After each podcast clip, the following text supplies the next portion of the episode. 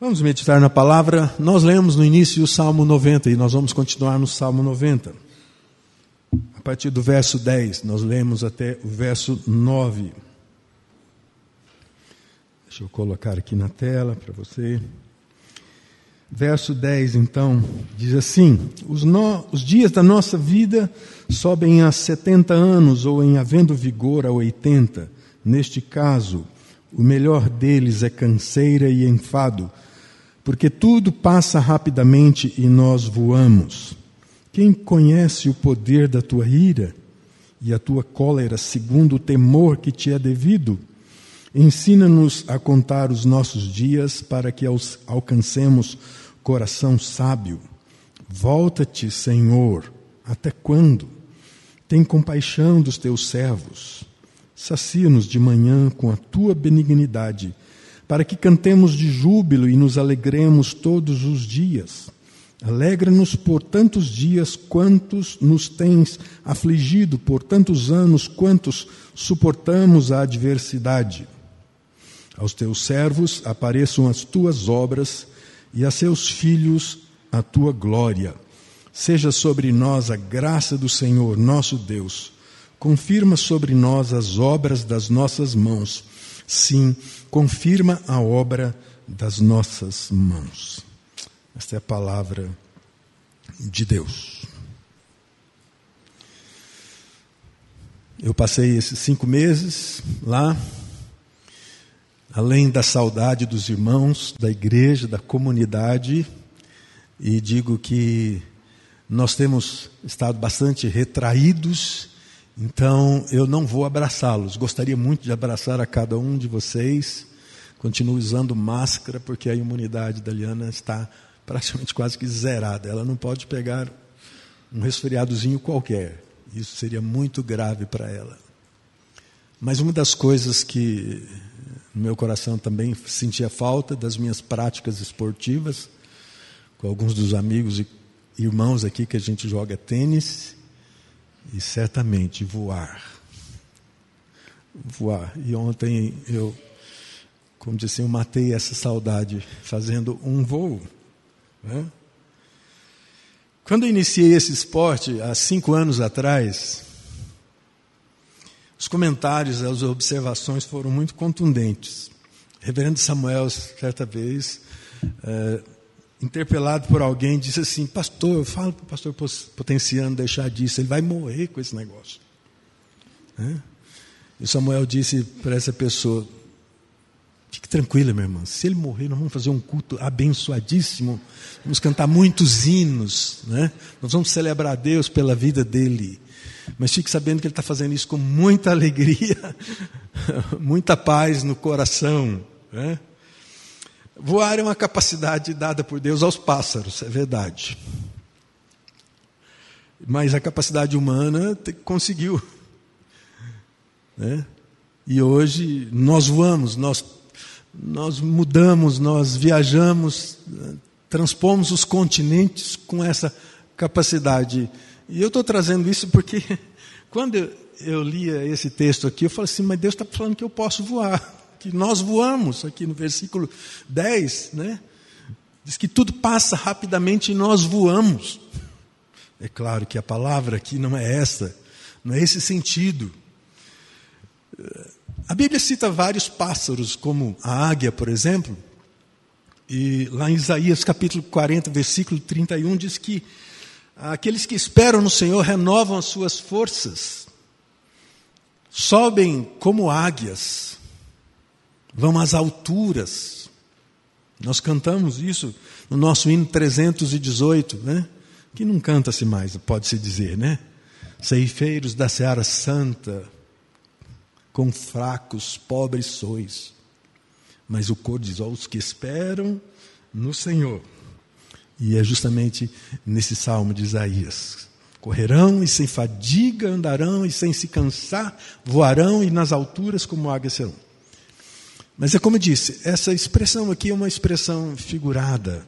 Ela fala de esperança e de vigor espiritual. Mas o texto que nós lemos aqui, ele tem outro sentido, que é o do viver, viver no tempo, que é algo rápido, passageiro. Aqui o texto está se referindo ao tempo, ao cronos.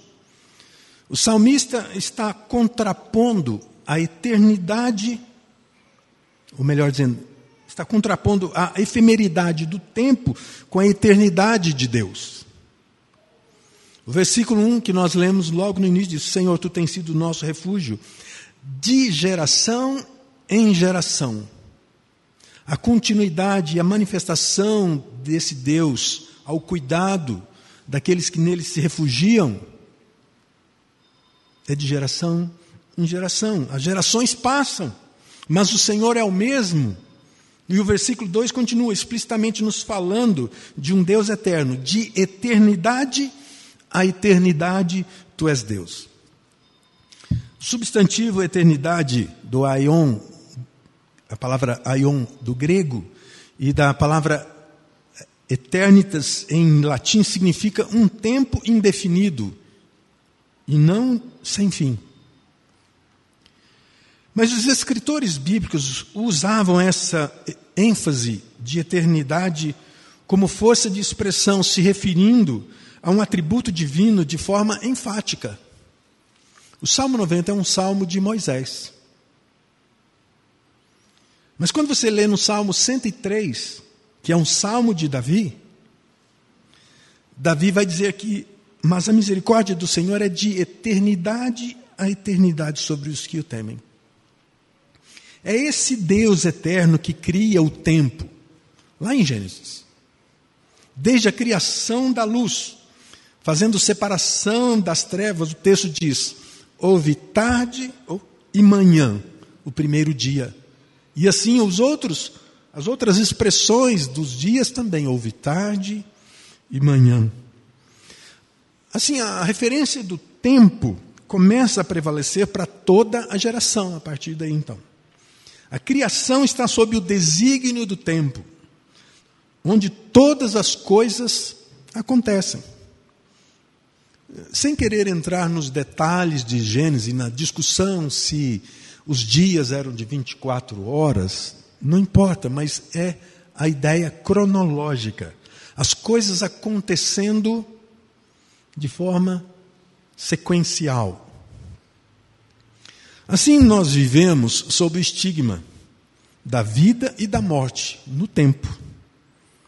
E nesse tempo, o salmista nos convida a considerar a eternidade de Deus. Reconhecendo que o melhor da vida é estar sobre a graça de Deus e ter a graça de Deus sobre nós nesse tempo. Por isso ele termina no versículo 17: Seja sobre nós a graça do Senhor, nosso Deus, confirma sobre nós as obras das nossas mãos. Você está buscando sucesso? Você está buscando confirmação nos seus feitos? Onde? Só a graça de Deus, a graça do Senhor, pode confirmar as obras das tuas mãos. Nós vivemos num país onde a imprevisibilidade é algo comum. E talvez por isso mesmo nós sejamos tidos como aqueles seres humanos que mais facilmente se adaptam a mudanças. Alguns dizem que outros homens que não vivam no Brasil não consigam dirigir aqui.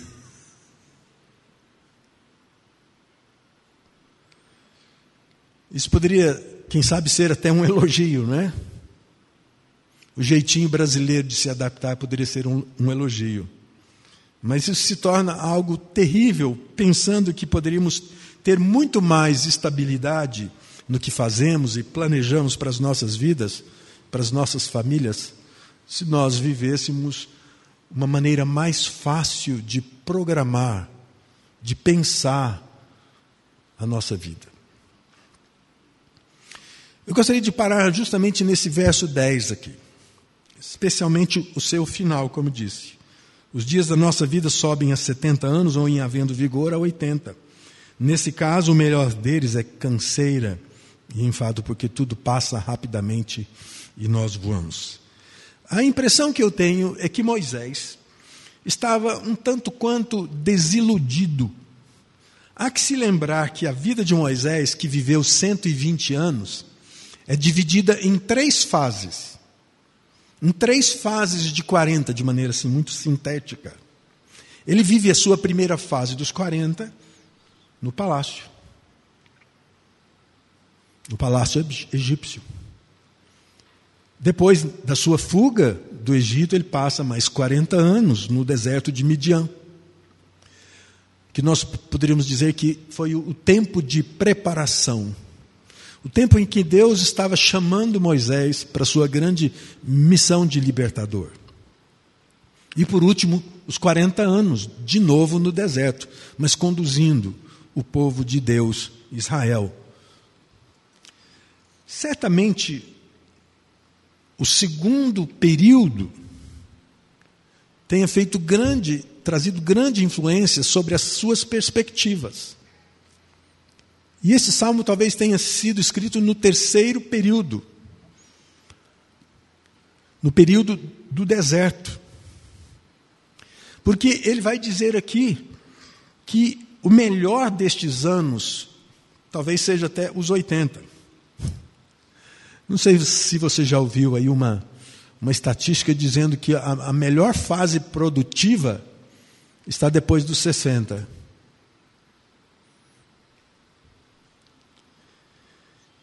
Mas ele vai dizer que o melhor disso não são coisas boas. É canseira e enfado. É triste é, ver uma velhice que não possa olhar para trás e ver alguma coisa que se reconheça como bom.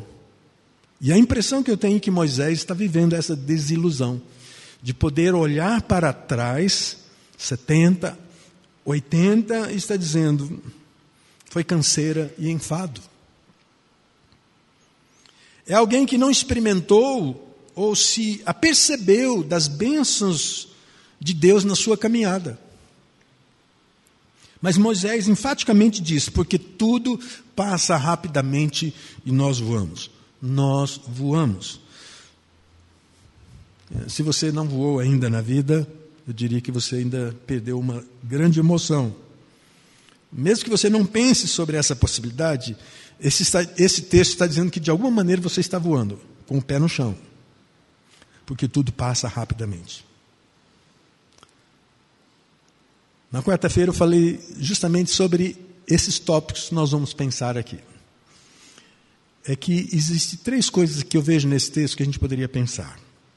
Três aspectos é que no tempo existem coisas previsíveis. Versículo 9, mais uma vez Moisés vai nos dizer: acabaram-se os nossos anos como um breve pensamento. Há uma previsibilidade da vida que, e que acaba. É que ela acaba, melhor dizendo. A previsibilidade da vida é que as suas forças que a sua beleza, que o seu vigor murcha. Há uma frase icônica na aviação que diz o seguinte: Não queira estar voando desejando estar no, no chão. É preferível estar no chão desejando estar voando. É satisfatório realizarmos uma viagem que nós planejamos de férias, fizemos as reservas do hotel, marcamos os voos, se vamos de avião ou então de carro. É satisfatório quando todas as coisas funcionam previsivelmente. E quando a gente volta, a gente volta feliz, alegre, dizendo: que bom, foi uma bênção. O grande problema nas nossas vidas, especialmente se desconhecemos a verdade de Deus, é que esses fatores previstos da vida, do fim, da fragilidade humana, parecem muitas vezes não acordar-nos de um sono ou de um sonho, achando que a vida é bela. De que tudo vai depender dos meus prognósticos, dos meus planos bem feitos. É como alguém que está vivendo como se vivesse num coma, inerte. A realidade previsível do fim da vida, da fragilidade humana. É alguém que está insensível aos sinais de Deus. Jesus, registrado por Mateus, diz assim: Pois que aproveita o homem ganhar o mundo inteiro e perder a sua alma?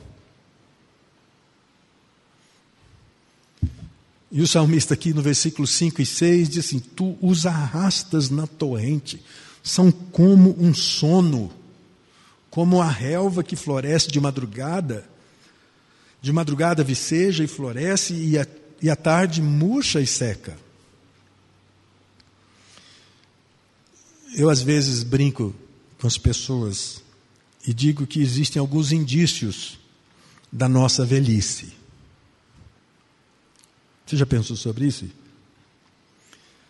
Às vezes a gente pensa que indícios da velhice é apenas quando você começa a perder as suas forças, eh, você começa a esquecer algumas coisas, esquecer nome de pessoas tão próximas. Mas eu, eu digo que indícios da velhice estão muito próximos de você. Se você não atualizou a sua identidade, a minha, por exemplo, é de 1976. Até hoje eu não atualizei ela. Quando eu olho para a minha foto, quanta diferença. Um outro indício, e quando você passa um tempo mais distante dos seus amigos e encontra os seus filhos, já filhos, você já tem netos. Outro indício da velhice é a dificuldade da leitura. O braço é curto, não alcança mais, fica naquela medição como se tivesse que focar. É aquela briga com os óculos, que tem o óculos para perto, o óculos para longe, para miopia, para o estigmatismo. Talvez você até tenha outros índices aí, indícios da velhice. Mas este é um prognóstico perceptível, previsível.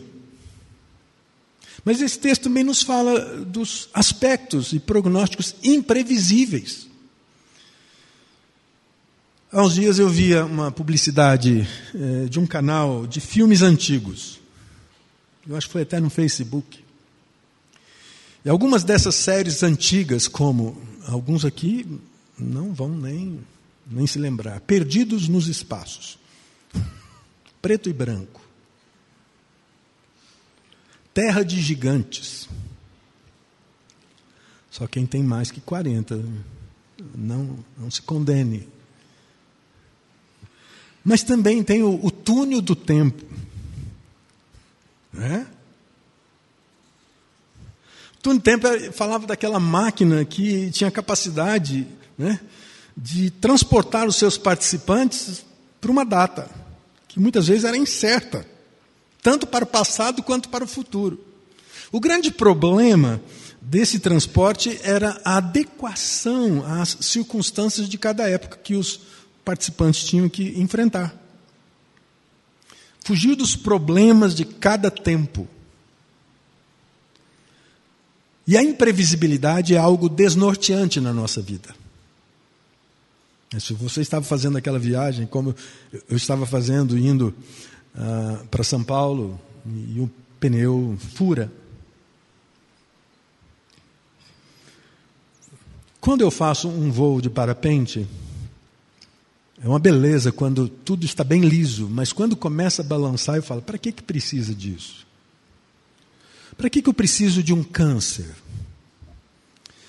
Por que, que eu preciso de uma perda daquilo que eu não queria que perdesse. Um ente querido. quando as suas perspectivas de um negócio frustrado tiram nós, de nós a capacidade do domínio, do controle. E como é bom ter o controle. Esta é uma situação natural de todos nós. Ninguém quer perder o controle. Nós vivemos desejando desde a nossa infância ter controle sobre todas as coisas. E você observa isso às vezes em pequenos grupos de crianças, como algumas delas se destacam muito mais facilmente. E quando nós perdemos esse controle, então tudo se transtorna nas nossas vidas. O nosso coração se transtorna o nosso humor se transtorna. E diante de um grande mal moderno, atual, mas que já é antigo, porque Jesus já dizia: por que vocês estão ansiosos? Maior patologia da época da ansiedade. E os e Salomão vai dizer que a ansiedade no coração do homem o abate. Nosso semblante cai. Ficamos deprimidos, ficamos depressivos, desnorteados. Mas Moisés, aqui no Salmo 90, no versículo 15, ele está dizendo: alegra-nos por tantos dias quanto nos tens afligido, por tantos anos quantos suportamos a adversidade. Como pode ser isso? Como se alegrar na aflição? Como se alegrar na adversidade? O salmista está dizendo que na vida de gente boa, gente que ama, ama a Deus, há imprevisíveis, há adversidade, há aflição. Eu diria que até mais. Porque na vida do pecador não remido, ele está sob as consequências do seu próprio pecado. Porque a palavra diz que não vos enganeis, de Deus não se zomba. Aquilo que o homem semear, isto ceifará. É uma consequência natural. E o texto diz: de Deus não se zomba. Você está zombando de Deus? A imprevisibilidade na sua vida faz parte de um projeto de treinamento, de discipulado de Deus. Quando Moisés está dizendo como é que nós podemos nos alegrar com isso, mas a ênfase dele é que Deus é o refúgio. E de que a ação das suas mãos só dependem realmente da graça de Deus. Mesmo na imprevisibilidade.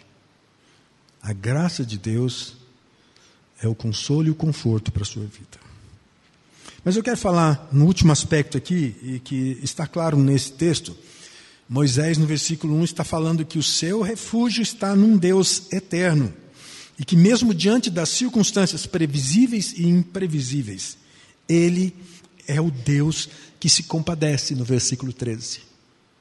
Ele é um Deus benigno, no versículo 14.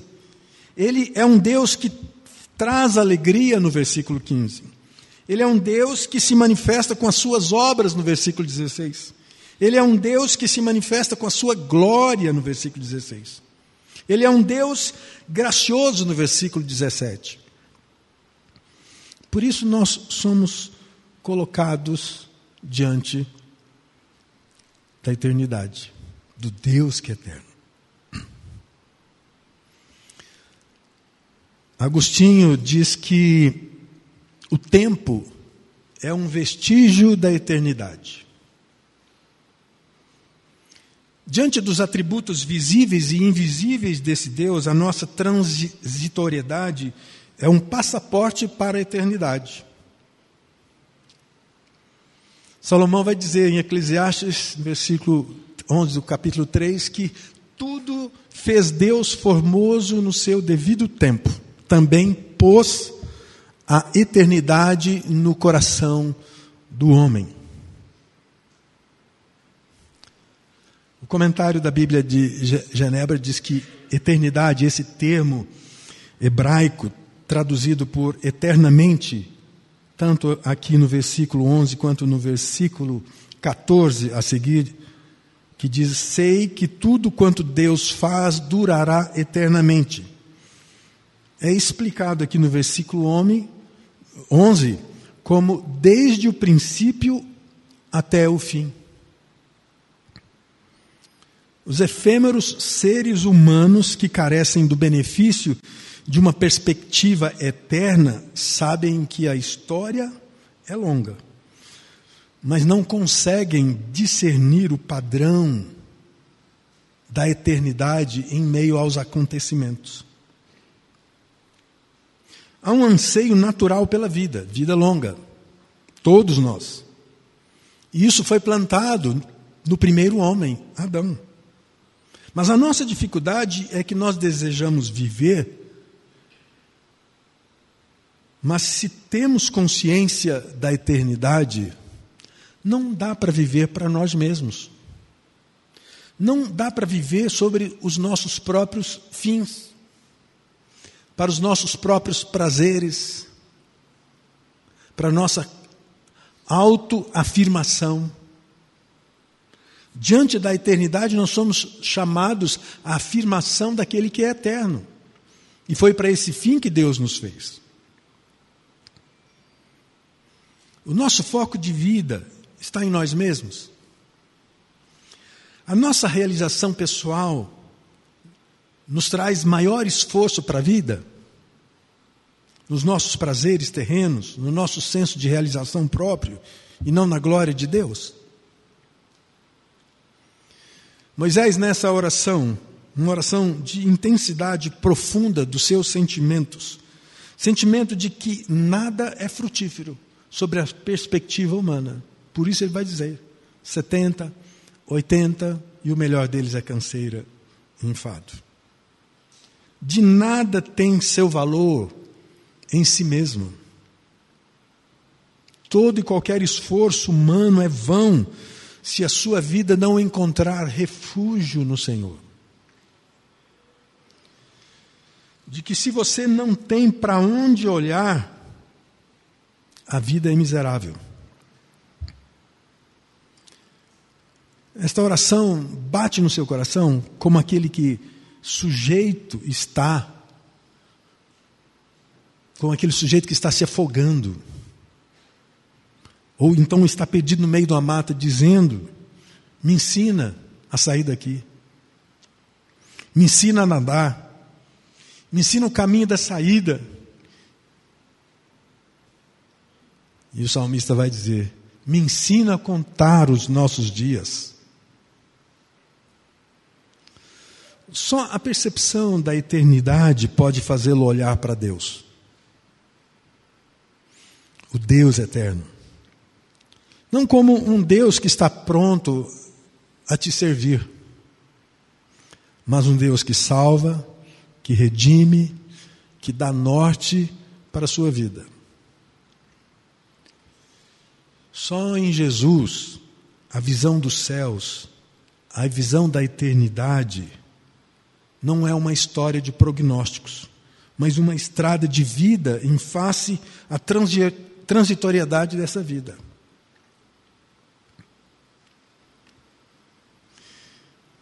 E eu gostaria de concluir dizendo: você pode ser um religioso dogmático, ortodoxo, ou até progressista, contudo sem experimentar a graça de Jesus. E esta é a única coisa que te basta. Você pode fazer muito, você pode planejar muito, executar muito, mas se não for a graça de Jesus, você vai dizer de maneira muito literal, como Moisés disse. 70, 80 e o melhor disso é canseira e enfado. Mas eu gostaria só encerrar, ler um texto da palavra de Deus ainda. Primeira carta de João, capítulo 5, de 6 a 11. Não estava programado, não, mas vou colocar aqui na tela, irmãos.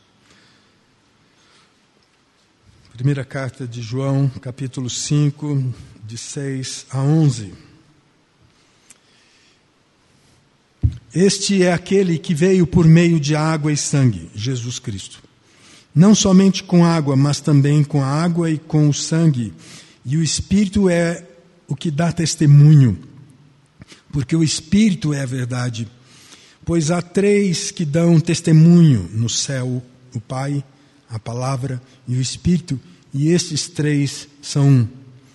E três são os que testificam na terra: o Espírito, a água e o sangue, e os três são unânimes num só propósito. Se, admi se admitimos o testemunho dos homens, o testemunho de Deus é maior. Ora, este é o testemunho de Deus que ele dá acerca de seu filho. Aquele que crê no Filho de Deus tem em si o testemunho.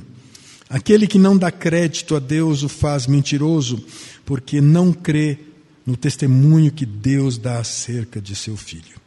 E o testemunho é este: que Deus nos deu a vida eterna. E esta vida está no seu filho. Isso é maravilhoso. Porque todos os prognósticos, positivos ou negativos, possíveis ou impossíveis, se tornarão ínfimos diante da realidade a que em Jesus somos chamados a eternidade. E como diz Paulo, e assim estaremos para sempre com o Senhor. Vamos orar. Convido os irmãos a ficarmos de pé.